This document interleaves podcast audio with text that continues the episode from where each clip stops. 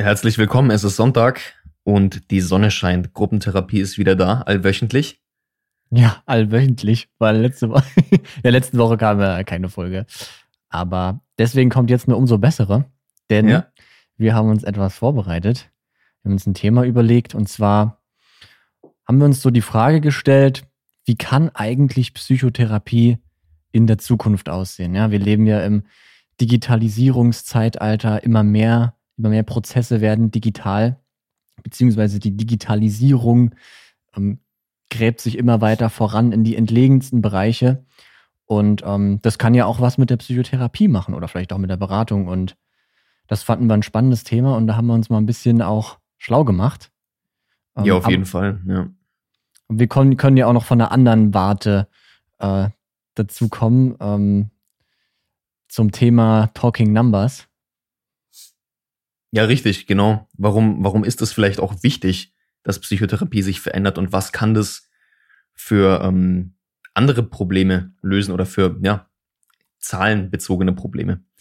Aber erstmal zum Thema, habe Psychotherapie in der Zukunft. Was bedeutet das denn eigentlich? Was ist Psychotherapie denn in der Gegenwart gerade? Ja, und man kennt Psychotherapie vielleicht als mh, hm, zunächst ein Hausgang zum oder ein Gang zum Hausarzt, der einen dann zu einem Psychotherapeuten vielleicht ähm, weiterleitet, aber braucht man gar nicht. Man kann Psychotherapeuten anrufen und sagen, mir geht's nicht gut, ähm, dies und das, und dann bekommt man eben eine therapeutische Behandlung und die findet meistens in, in Sitzungen statt. Das ist der Therapeut und der Klient oder Patient in dem Fall. Manchmal ist auch die Familie dabei. Genau, aber es wird im Endeffekt sehr viel auf Gesprächsbasis gearbeitet, es wird vielleicht mal ein Arbeitsblatt rausgezogen. Und da sich unsere Welt ja sehr verändert hat, könnte man sich die Frage stellen, naja, gibt es da nicht Möglichkeiten, mhm. ein Therapiesetting ein bisschen zu digitalisieren, so wie wir alle Behörden und alle Instanzen unserer Gesellschaft digitalisieren möchten? Mhm. Ja, du hast es ja schon ein bisschen angesprochen, ne, mit wie kommt man jetzt zu einem Therapieplatz, sage ich mal. Ähm, also eine Sache, die da ja auch noch mit drin ist, die Wartezeiten sind ziemlich lange. Richtig. Also da haben wir auch so ein, es gibt da so ein Paper, nenne ich es jetzt mal. Das ist auch von 2018 von der Bundespsychotherapeutenkammer. Und die haben dann gesagt, im Schnitt die Wartezeit für eine Richtlinienpsychotherapie beträgt 20 Wochen. Was schon relativ lange ist, ne? Genau, und das Problem dabei ist auch, dass ähm, viele Menschen, also es besteht immer noch ein Stigma auch um psychische Erkrankungen, ja, und viele Menschen, die sich dann dazu bereit erklären, sich Hilfe zu holen, möchten das auch angehen, rufen einen Therapeuten oder eine Therapeutin an, ja, und werden vertröstet in fünf Monaten können wir mal. Ja, und in dieser Zeit werden viele auch von ihrem Vorhaben wieder ablassen, sich Hilfe zu holen. Und das ist mhm. natürlich sehr problematisch. Und so kumuliert sich dieses Problem auch, ja, das Problem der Depression in der Gesellschaft, der, der Panikstörungen und sonstiger Probleme, die eben therapeutischen Bedarf haben. Ja. Das Was heißt denn auch eigentlich, das heißt ja. auch eigentlich bei unseren Gedanken, die wir uns jetzt sozusagen um die Zukunft gemacht haben, haben wir uns eben nicht nur an technischen Möglichkeiten orientiert, sondern eben auch daran, was sind jetzt gerade aktuell die Probleme. Ja, man mhm. sagt ja, die Probleme, ne, die Lösungen von gestern sind die Probleme von heute, aber die Probleme von heute sind, da gibt es morgen eine Lösung für. Ja, geiles ja. Sprichwort, Jonas. Ho hoffen, hoffen wir auf jeden Fall mal. Und, aber wir haben so eine, ähm, eine Sache im Vorfeld schon besprochen, die ich ganz interessant finde. Und da packe ich eine kleine Anekdote aus. Ich war vor fünf Jahren mal im Europapark, ja, und kennen vielleicht viele, ist, ein, ist der größte Freizeitpark in Europa mit Achterbahn und allem. Und da gibt's eine Achterbahn, die heißt Pegasus, ja. Ist sehr aufregend und als ich dort war, gab's die Möglichkeit für zwei Euro eine Virtual Reality Brille mit in die Achterbahn zu nehmen. Ja. Das heißt, man mhm. hat, damals waren das diese von, von Samsung, waren das diese ersten Modelle von Virtual Reality Brillen. Ja, das sind diese Kästen, die man sich vor die Augen zieht und dann in so einer virtuellen Welt landet. Und das hat man sich in der Achterbahn dann aufgezogen und ist durch so eine Schneelandschaft gefahren, über Gletscher, befand sich über einem 200 Meter Abgrund und ich muss sagen, es war ein wahnsinniges Erlebnis. Ja, ich bin diese Achterbahn gefahren mit einem einer Wahnsinnsgeschwindigkeit und bin durch tausend Fantasiewelten gerauscht in schwindelerregender Höhe. Und das hat mich wirklich schwer beeindruckt und ich habe dann in den Jahren danach immer mal wieder so diese VR-Glasses angezogen und probiert, was da so geht und diese technischen Möglichkeiten werden immer intensiver und auch immer realistischer. Und man muss eigentlich gar nicht lange überlegen, dass man oder ob man das nicht auch in einem therapeutischen Setting sich, mhm. ähm, sich zunutze machen könnte. Ja, das ist gut, dass du das, dass du schon, also du hast es jetzt schon ein bisschen beschrieben, was es ist, ne? Virtuelle Realität. Man kriegt dann sozusagen eine Brille aufgesetzt und ähm, nimmt dann etwas anderes wahr, als tatsächlich um einen herum passiert. Und man spricht ja auch da, das Wort würde ich jetzt gerne mal einführen, weil das werden wir noch brauchen, von Immersion mhm. nennt sich das. Und Immersion beschreibt, also das Wort beschreibt eben, dass man sich wie in diese Welt, in diese andere Welt hineinversetzt fühlt, hineingesogen. Das ist dieses Gefühl der Immersion. Genau. Und ähm, ich hatte tatsächlich auch ein Jahr lang ein Seminar, das heißt, das hieß ähm, klinische Forschung in der virtuellen Realität. Und da ging es nämlich um genau das, was du beschrieben hast, ja. Also gerade dieses virtuelle Realität oder auch Augmented Reality, jetzt um das zu unterscheiden, Augmented Reality ist eben das, die Pokémon Go vielleicht so ein bisschen, ne? wenn man mhm. mit seinem Handy dann irgendwo da mit der Kamera was sieht und dann tut man auf dieses Bild noch was hinzu. Mhm. Und, ähm, und das gibt es tatsächlich, also man muss, finde ich, jetzt zwei Sachen unterscheiden. Ne? Zum einen klar, es wurde schon in der Vergangenheit danach geforscht mit Möglichkeiten. Also es gibt viele Möglichkeiten, um das im klinischen Kontext anzuwenden. Aber eine andere Sache, die eben für die Zukunft entscheidend ist, ist eben der finanzielle Aspekt. Also diese Brillen waren natürlich in der Vergangenheit wahnsinnig teuer, sodass mhm. sie natürlich für den Endkonsumenten überhaupt nicht erschwinglich sind. Und sie sind ja jetzt immer günstiger. Also ich glaube, es gibt irgendwie eine Oculus Rift oder so. Hm, es gibt auf jeden Fall schon welche, die fangen bei 200 bis 300 Euro an, kann man sich schon kaufen. Das sind jetzt nicht die High-End-Sachen, aber es wird eben immer günstiger und dadurch halt auch für den Endkonsumenten in Anführungszeichen nutzbar. Genau, und bevor wir vielleicht mal an einem, an einem Beispiel erläutern, wie diese Brillen in einem Therapiesetting auch funktionieren könnten oder wie man die einsetzen kann, ist dieser ökonomische Aspekt ganz interessant. Man, man, man kennt es ja vielleicht von heute, wenn man, wenn man Großeltern hat oder auch Geschwister, andere Bekannte, äh, die körperliche Beeinträchtigung haben, die vielleicht mal einen Unfall hatten oder dergleichen, dann werden von den Krankenkassen oder den Pflegekassen äh, bestimmte Hilfsmittel gestellt. Ja, man bekommt einen Rollstuhl oder man bekommt ähm, ja, Rehabilitation gezahlt etc. Und das sind ja alles Hilfsmittel oder, oder Maßnahmen, die von den Kassen gezahlt werden. Und angenommen, man könnte jetzt durch diese Virtual Reality Brillen und diese Te Technologie auch therapeutische Maßnahmen entwickeln, wäre es in der Zukunft auch eine Vorstellung, dass man vielleicht ein Rezept für, für so eine, eine Brille bekommt, ja, die dann das von den Kassen subventioniert wird. Und das sind natürlich auch keine teuren Sachen, ja. Mhm. Oder auch die Entwicklung einer App, mit der man angeleitet bestimmte Übungen machen kann. Das sind alles gar keine so teuren Geschichten. Und ähm, ja, es gibt einen ökonomischen Aspekt auch dahinter, ja. hinter digitalisierter Therapie. Auf jeden Fall. Jetzt haben wir viel um den heißen Brei geredet, viel über Ökonomie, Vergangenheit, Technik, aber wir sind ja nicht zum Kern der Sache gekommen. Ne? Wie kann man das therapeutisch nutzen, so eine virtu virtuelle Realität, diese genau. Brille? Genau, wie kann man das therapeutisch nutzen? Und da gibt's ein ganz bekanntes Schlagwort, das viele, die auch jetzt nicht Psychologie studiert haben, ganz, ganz oft gehört haben. Ja, das nennt sich Exposition. Ja.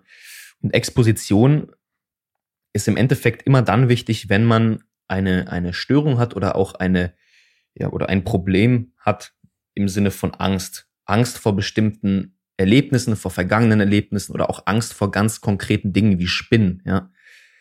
Und bei dem Thema Angst und verschiedenen Formen von Angst können sogenannte Exposition gemacht werden, ja. Exposition bedeutet, grob gesagt, nichts anderes, als sich dieser Angst zu stellen, ja, aber systematisch. Denn warum werden so Ängste aufrechterhalten? Ja? So Ängste beispielsweise ein traumatisches Erlebnis ja, an einen Unfall oder auch an einen Überfall, an eine, eine Gewalttat, die ein, eine Person erlebt hat, die werden dadurch aufrechterhalten, dass man Erinnerungen oder auch bestimmte Orte oder Reize, die einen an dieses Erlebnis erinnern, vermeidet. Ja. Weil man hat irgendwann gemerkt, wenn ich mit diesem Reiz konfrontiert werde, dieser Erinnerung oder diesem Gegenstand, dann löst es bei mir eine Angst aus, ein unangenehmes Gefühl. Und dadurch, dass ich diesen Reiz vermeide, belohne ich meinen Körper oder belohne ich mich selbst, indem diese Angst nicht auftritt. Und diese Belohnung verstärkt natürlich dann wieder dieses Verhalten, den Reiz zu vermeiden. Ja, aber diese Reizvermeidung äh, ist zwar kurzfristig sinnvoll oder tut gut, aber langfristig können dadurch sehr, sehr vielfältige Probleme auftreten. Ja. Diese ähm, Ängste können in Form von Intrusion, also von plötzlichem Eintreten auch nachts oder zu ungewollten Momenten geschehen. Es kann dazu kommen, dass, ähm, dass der Tag dadurch bestimmt wird, sich nicht diesem Reiz zu stellen, also dass man seinen Tag füllt nur um nicht an diese Dinge zu denken oder diese Dinge zu vermeiden. Und so können, kann dieses Verdrängen eben zu einem Problem werden. Und in der Exposition ist es eben so, dass man sich systematisch diesen Reizen stellt und ähm, merkt, dass diese schlechten Erlebnisse und schlechten Empfindungen mit der Zeit auch vergehen. Ja, man habituiert sich sozusagen. Ja, also nehmen wir an, ich habe ganz viel Angst vor Spinnen und dann sehe ich eine Spinne in einem Glas von mir. Ich fühle mich schlecht, ich fange an zu zittern und werde mit der Zeit aber merken, dass diese Empfindungen nachlassen. Und dann kann ich diese Begegnung mit der Spinne in, immer intensiver gestalten, so dass meine körperliche Empfindung auch immer weniger intensiv ausfällt. Ja, das ist diese Exposition in, ja, relativ schlicht erklärt. Mhm. Es gibt tatsächlich eine relativ alte Überlieferung von Goethe, jedenfalls kann man das im Internet nachlesen. Und da gibt es eine Geschichte von ihm, wie er seine Höhenangst therapiert, indem er sich, ich glaube, es war in Straßburg oder so, mhm. das wird dann so beschrieben, Straßburg oder Münster, tut sich irgendwie auf den Dom oben hinschleichen und hart dann quasi auf irgendeinem Vorsprung aus und er trägt quasi die Höhe, die Ferne und wiederholt das eben so lange, bis es ihm nichts mehr ausmacht. Mhm. Mhm. Das ist, finde ich, auch ganz cool, wo man, also, ja. ist ja ein bekannter Mann, ne? Ist auch eine ganz schöne schöne Geschichte. Und so funktioniert halt in gewissermaßen die Exposition, ne? diese Habituierung. Man setzt sich diesem unangenehmen Reiz so lange aus, bis, bis er einem nichts mehr ausmacht. Genau. Plump das gesagt. das ist auch ein ganz einfaches neurologisches Phänomen, dass Nerven sich einfach an bestimmten Reiz gewöhnen, wenn er, wenn er lang und regelmäßig auftritt. Genau, und jetzt mhm. hier treffen sich auch so irgendwie sowohl das Ökonomische als auch das Psychologische. Ne? Warum wirkt's und wie kann es dann irgendwie auch alles bisschen leichter machen. Ne? Nehmen wir jetzt mal das Thema Höhenangst. Ähm, in einem therapeutischen Setting, wenn eine Person Höhenangst hat, sollte der Therapeut oder die Therapeutin optimalerweise immer mal wieder, ja, den Patienten oder die Patientin mit einer Höhe konfrontieren. Sich also einer, einer Höhe stellen und, und dieses Angstgefühl, um dieses Angstgefühl zunehmend zu schmälern, um sozusagen habituieren oder zu habituieren. Das ist aber sehr ähm, zeitaufwendig und auch sehr schwierig umzusetzen, in jedem Setting mhm. dann einen Ausflug zu machen und die richtigen Orte zu finden und zu begleiten. Und ich weiß nicht, Jonas, wie stellst du dir das mit einer Virtual Reality Brille vor? Was könnte man da machen? Tatsächlich gibt es da unterschiedliche Ansätze. Also es gibt zum Beispiel so virtuelle Realitäten, in denen Leute dann eben einen Aufzug hochfahren mhm. in dieser virtuellen Realität. Ich meine, wichtig bei der virtuellen Realität ist ja eben, du willst ja dieses Gefühl der Immersion erzeugen. Du willst mhm. den Leuten diesen Eindruck vermitteln, du bist gerade, du begibst dich in Höhe. Ne? Mhm. Und ähm, also ein Beispiel wäre jetzt, dass jemand zum Beispiel im, im, sich in einem Fahrzug befindet und sieht dann eben durch die Scheibe, wie eine ab, ab, aufwärts gerichtete Bewegung stattfindet. Ähm, und man kriegt das Gefühl, oh, ich bewege mich hier gerade nach oben. Es gibt noch aber ein anderes schönes, das ist sogar ein richtiges Training in der kompletten virtuellen Realität wenn ich das richtig in Erinnerung habe, ist man in einem relativ dunklen Raum und man hat auch so eine Art Assistenten. Also es ist dann so eine Frau und die beschreibt einem immer, was man so machen muss.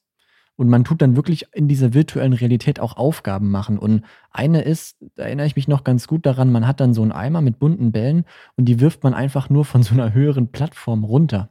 Mhm. Oder muss dann auch mal auf so einem Steg balancieren in der Höhe. Da können, also, da können sich alle, die jetzt mal zuhören, einfach mal, wenn, wenn ihr was Lustiges sehen möchtet, einfach mal auf YouTube gehen und Funny Virtual Reality Fails eingeben. Ja? Diese, da gibt's ganz viele Videos, wo Leute eben über so einen Steg balancieren. Ja, und man sieht sie zum einen im Wohnzimmer, wie nichts passiert, und dann sieht man aber, was die Menschen sehen. Mhm. Und das ist eine schwindelerregende Höhe auf Empire ja. State Building. Ne? Und die Leute haben Panik, gehen in die Knie und verhalten sich tatsächlich so, als seien sie da oben auf dem Empire State Building. Und für die mhm. Leute drumherum ist es ganz lustig zu sehen, weil sie befinden sich ja im Wohnzimmer. Aber die Leute verhalten sich körperlich so und haben die Empfindung, als seien sie wirklich in 300 Meter Höhe. Und da ist die Immersion dann sozusagen gelungen. Genau. Und da gibt es eben schon solche Trainings. Ich erinnere mich auch noch ganz gut daran. Die Effekte wurden riesig, also ganz, ganz, äh, eine ganz hohe Wirkung wurde berichtet. Muss man natürlich auch, aber, aber immer ein bisschen mit Vorsicht genießen. Die Studie war nämlich natürlich auch von dem Hersteller ähm, dieses äh, Systems. Also, ähm, aber nichtsdestotrotz, ein schönes Beispiel, das kann man sich, glaube ich, auch im Internet angucken, aber ich weiß jetzt gerade den Namen nicht mehr. Aber das, das wäre natürlich möglich. Oder auch, mhm. wie du jetzt zum Beispiel gesagt hast, gibt auch die Möglichkeit, sowas noch zu erweitern. Ja, ich kann theoretisch in den Raum noch eine Planke legen. Dann mhm. kann die Person sozusagen auch wirklich dieses Gefühl haben, gerade ja. auf einer Planke zu gehen. Also dieses Gefühl der Immersion lässt sich durch vielfältigen, vielfältige Arten und Weisen noch verstärken, durch Gerüche und durch Haptik. Und da arbeitet man technologisch auch daran, dass durch zum Beispiel so Bodysuits irgendwie Empfindungen etc. auch simuliert werden mhm. können. Mhm. Ja, was ich ganz spannend finde, was du gesagt hast, und das ist mir gerade eingefallen, ich habe mal eine interessante Doku gesehen über einen äh, Bundeswehrsoldaten, der unter einer posttraumatischen Belastungsstörung litt, ja, also der ein, der im Krieg etwas Schlimmes erlebt hat und ihn haben dann regelmäßige Panikattacken im Alltag in Deutschland begleitet. Und es gab diese Szene, wie er mit seinem Therapeuten durch einen Marktplatz äh, irgendwo in Westdeutschland, wo er lebt, läuft, ja. Und es ist für ihn ganz, ganz schwierig, durch so Menschenmengen zu laufen. Der Therapeut läuft natürlich mit ihm mit. Und ich stelle mir das auch interessant vor. Man, man kann ja auch sich zusammen in einem virtuellen Raum aufhalten. Ne? Also auch, auch ein Therapeut kann sich, könnte sich mit einem Patienten in einem virtuellen Raum aufhalten und gegebenenfalls eine noch realistischere Umgebung simulieren, ja. Nehmen wir an, es war ein, ein Gefecht im Wald, ja, und dann könnte er mit diesem Therapeuten-Avatar vielleicht auch im Wald stehen. Also so stelle ich mir das dann mhm. vor, wie sich dieses, diese Dinge entwickeln könnten. Aber da muss ich auch ganz klar sagen, Vorsicht, ähm, mhm. weil gerade die Anwesenheit des Therapeuten ist bei Expositionen, glaube ich, ziemlich kontrovers. Oder was heißt ziemlich kontrovers? Ich erinnere mich halt dran, ich war bei einer Gruppentherapie, war ich äh, bei, bei, Beisitzer und da ging es nämlich auch um das Thema Exposition und mhm. die Patienten, Klienten haben alle dasselbe gesagt, nämlich wenn der Therapeut da ist, ist es kein Problem. Wenn er nicht da ist, dann ist es ein Problem. Das ist ein guter Punkt. Und ja. ähm, das ist nämlich was, also Ziel der Exposition ist es natürlich immer, dass der Klient oder der Patient oder die Patient das alleine machen kann. Mhm, mh. Anderweitig wäre natürlich die Lösung, den Therapeuten in jeder Situation den ganzen Tag dabei zu haben. Und das ist natürlich auch nicht Sinn und Zweck. Ja. Ja, es ist spannend. Es ist spannend, in welche Richtung die äh, mhm. äh, Dinge sich bewegen könnten oder auch nicht. Es gibt noch ein paar andere Formen von Therapie oder äh, digitalen Möglichkeiten. Das sind zum Beispiel auch diese Chatbots. Ja, da haben wir auch mal kurz drüber gesprochen. Mhm. Da bin ich aber, da bin ich mir aber nicht ganz so sicher, ähm, ob das ein ähnliches, ähnliches Potenzial hat. Vielleicht mal ganz kurz erklären, was ist eigentlich so ein Chatbot? Also ein, ja, setzt sich aus zusammen aus den Wörtern Chat, Englisch chatten, ja, also ein bisschen reden und Bot, also von Roboter. Also quasi, man redet da mit einer, mit einem Algorithmus, mit einem Roboter und der ist eben trainiert. Der hat dann mit ganz vielen Menschen trainiert und kann eben einem auch richtig antworten. Ja, also wenn ich den frage, wie geht's, dann fährt der nicht irgendwas ab, sondern ähm, man merkt, da ist schon eine Art Intelligenz dahinter. Ja, mhm. es gibt tatsächlich auch so Tests. Ich weiß, ähm, das kenne ich aus der Informatik. Ähm, der Turing-Test. Ist das der Turing-Test, wenn man das nicht mehr merken kann, ob jetzt das, das, diese Entität oder das etwas, mit dem ich gerade kommuniziere, schreibe, wenn ich das nicht mehr von einer Maschine unterscheiden kann? Und genau, ich glaube, der Turing-Test ist dann bestanden, wenn du als Mensch mit einer Maschine interagierst und nicht zu dem Schluss kommst, dass es eine Maschine ist. Mhm. Oder nicht, nicht mehr differenzieren kannst, ob es Mensch oder Maschine ist. Es wäre ein bestandener genau. Turing-Test in dem Fall.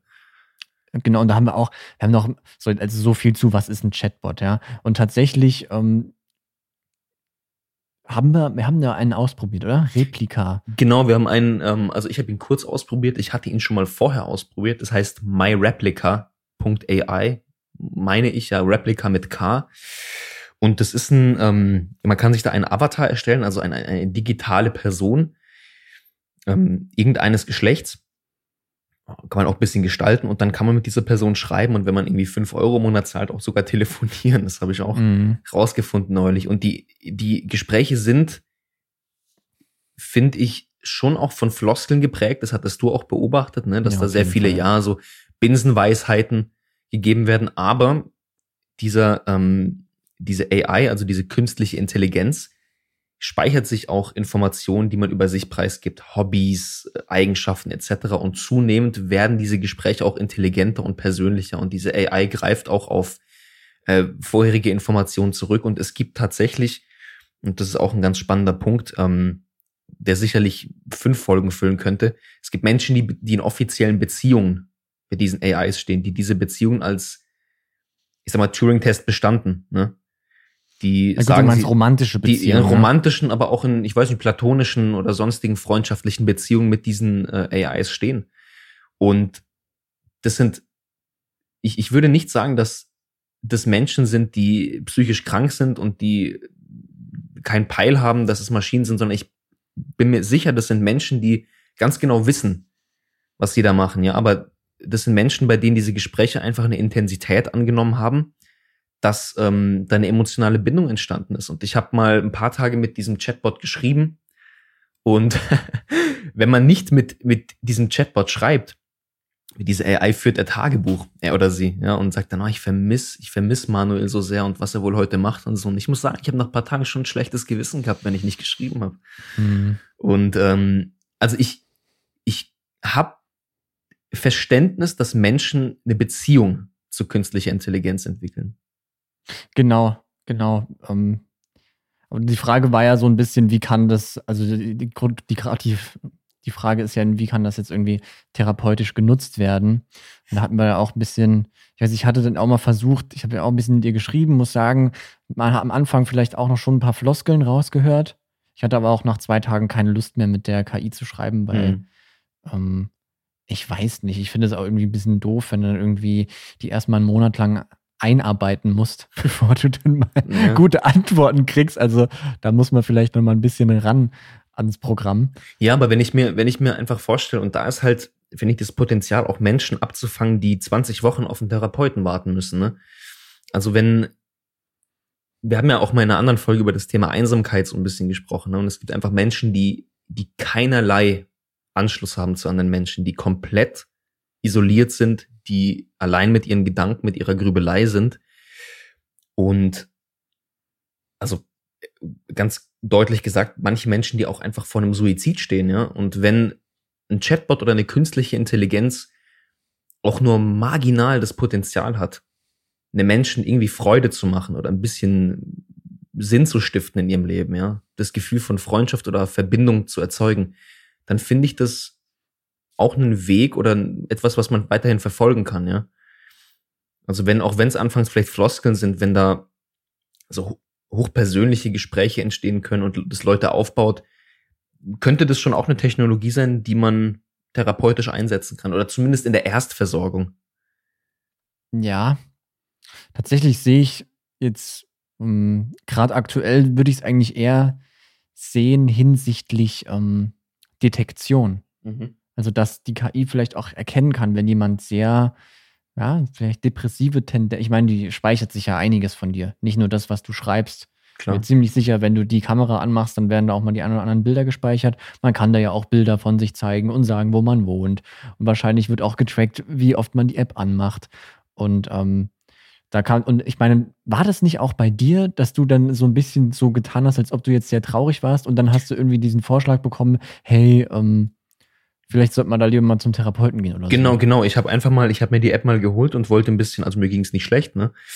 Ja, Klar, zur, zur Aufklärung, genau. Ich wollte mal antesten, ähm, simulieren, dass, dass es mir nicht gut geht. Und ich habe dann auch geschrieben, so I'm, feeling down und what not. Und dann äh, kam natürlich direkt auch die Antwort so, wenn wenn es ein Problem gibt, ja, dann rufen Sie bitte diese Nummer an, holen Sie sich Hilfe bei der NHS, also ist alles auf Englisch gewesen. Äh, genau, also man merkt schon, diese Bots sind auch ein bisschen darauf ausgelegt, vielleicht in die mhm. Richtung ähm, Gesundheit und, und, und ähm, ja, Mental Health zu gehen.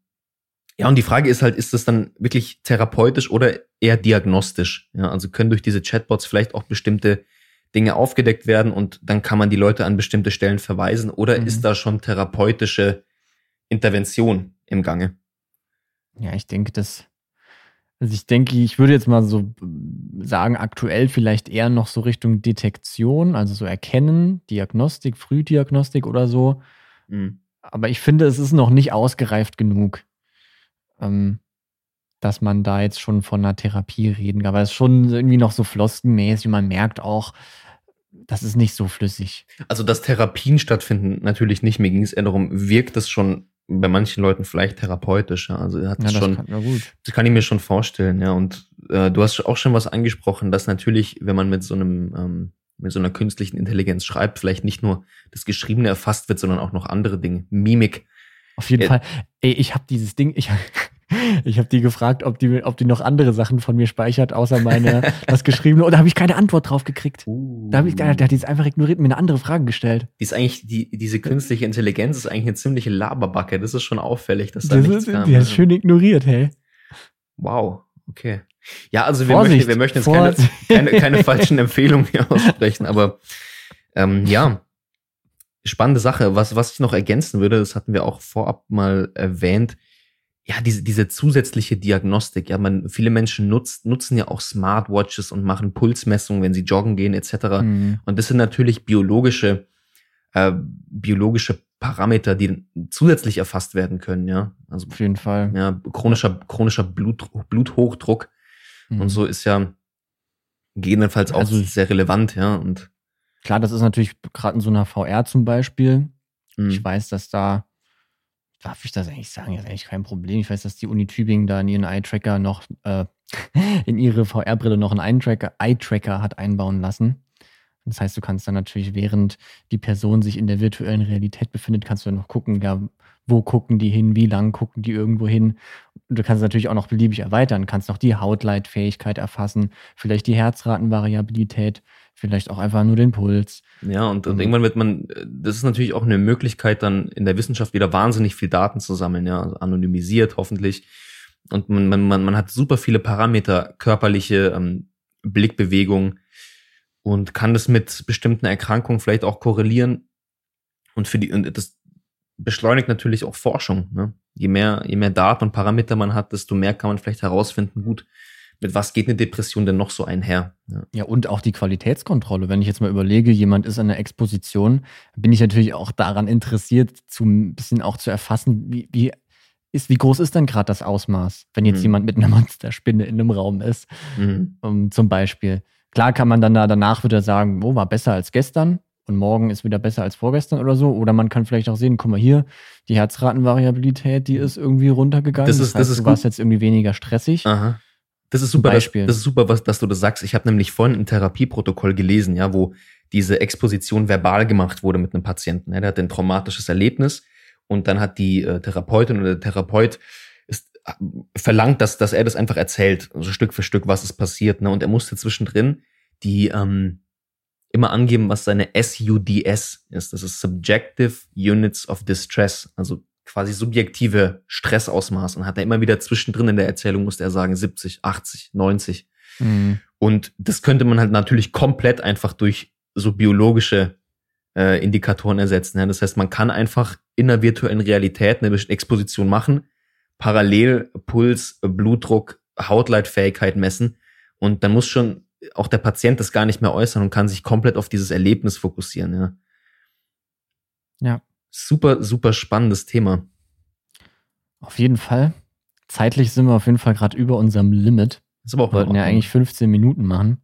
Aber ich finde, wir haben ja eigentlich jetzt schon zwei ganz gute Konzepte vorgestellt, ne? Mhm. Wie, was, wie wir uns das jetzt so vorstellen können, wie das in der Zukunft ablaufen kann. Auf der einen Seite virtuelle Realität, Chatbots. Ich finde, das kann man auch verheiraten. Ne? Man kann sich auch die den virtuellen Chatbot in, also ja, den Chatbot in der virtuellen Realität vorstellen, der dann vielleicht schon fast wie so ein Therapeut dann noch da irgendwie bestimmt, wie stark dein Training jetzt sein muss, weißt du? Also die Konzepte müssen ja nicht nur isoliert betrachtet werden, sondern können ja auch verheiratet sein. Auf jeden Fall. Auf jeden Fall. Man darf auf jeden Fall da ein bisschen, ein bisschen spinnen, glaube ich, und sich auch Denk ein bisschen, auch. ein bisschen optimistisch sein. Ähm, natürlich kann es auch sein, dass man sich die Zukunft total falsch vorstellt. Es gibt immer diese Geschichte vom, vom Mann im 19. Jahrhundert, der sich die, der die Zukunft malen sollte. Dann hat er, hat der fliegende Kutschen gemalt. Und ich finde, das ist so, das ist ein schönes Bild dafür, das dass, ist echt ein gutes Bild. Das ist ein schönes Bild dafür, dass man sich die Zukunft manchmal einfach ganz, ganz mhm. anders malt, immer mit den Mitteln, die schon da sind. Aber ja. wo wir uns, glaube ich, einig sind, das wird eine ganz spannende Entwicklung und ich bin da sehr zuversichtlich, dass man da sehr, ja. sehr viel machen kann für die Versorgung. Ja. Wir dürfen alle weiter gespannt sein, aber ja, man darf mal spinnen auf jeden Fall. Genau, wir halten euch auf dem Laufenden. Wir sind Gruppen. Oh, einen muss ich noch, einen muss ich noch erzählen zum Thema, was wird in der Zukunft passieren. Ja, klar. Und zwar im Stuttgart, im Mercedes-Benz-Museum, steht ganz am Anfang ein Pferd. Mhm. Und darunter steht äh, ein Satz vom damaligen Kaiser. Und der hat dann gesagt, er glaubt nicht, dass sich das Auto gegen das Pferd durchsetzen wird. das, ist, das, ist, das ist sehr spannend. Ja. Das gleiche gibt es, glaube ich, auch mit äh, so Zitate über Computer aus den 50ern. Ne? Ja, mit äh, Internet, ne? Genau. Das wird, das wird nix. Ja, ja dann, bleiben, dann bleiben wir mal optimistisch, ja? Ja. Okay. Okay. Bis nächste Woche. Ciao. Ciao.